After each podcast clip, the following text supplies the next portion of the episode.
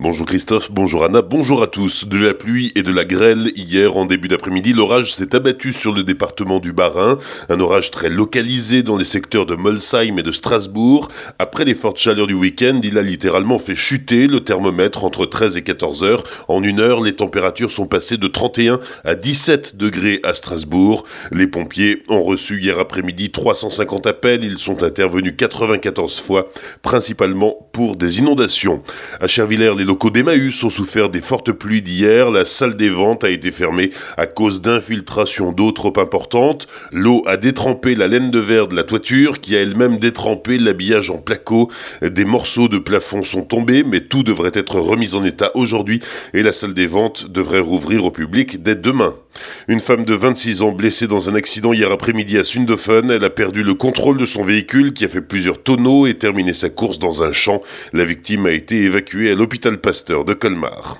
Un an de prison ferme pour un colmarien de 34 ans reconnu coupable de violence sur son ex-compagne. Atteint de schizophrénie, l'homme est sous curatelle. Dimanche, il a reconnu avoir pété les plombs, frappant violemment la jeune femme qui a presque perdu connaissance.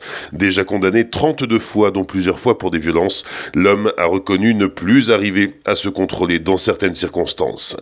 Grève des cheminots aujourd'hui, une manifestation est prévue à Paris contre la réforme ferroviaire. Malgré tout, le trafic des trains devrait être assuré quasi normalement. Si vous avez entre 15 et 29 ans et que vous cherchez votre voie, l'industrie vous ouvre les bras, elle ouvre les bras aux apprentis. 900 postes en alternance sont à pourvoir et pour mieux vous renseigner, le CFAI Alsace, Centre de formation des apprentis de l'industrie, organise deux portes ouvertes, ce mercredi à Reichshofen et mercredi prochain à Egbolsheim. Plus d'infos sur le site internet formation-industrie au pluriel alsace.fr formation-industrie-alsace.fr. Vendredi aura lieu la première édition du Forum de l'engagement citoyen, une initiative de la mission locale Avenir Jeune Colmar Centre-Alsace, en partenariat avec le Centre socioculturel Europe. Le but est de sensibiliser les jeunes aux valeurs de la République et à la citoyenneté. Ils pourront s'informer sur les différents types d'engagement et de bénévolat qui leur sont accessibles. Rendez-vous vendredi de 10h à 17h30 au Centre socioculturel Europe, 13 rue d'Amsterdam à Colmar. L'entrée est libre et cette journée d'information est ouverte à tous. Plus d'infos au 03 89 21 72 20. 03 89 21 72 20. Gérald Darmanin donne 48 heures de plus pour payer ses impôts. Les habitants des départements au-delà de 50 avaient théoriquement jusqu'à ce soir minuit pour faire leur déclaration, ce qui est le cas du Bas-Rhin et du Haut-Rhin.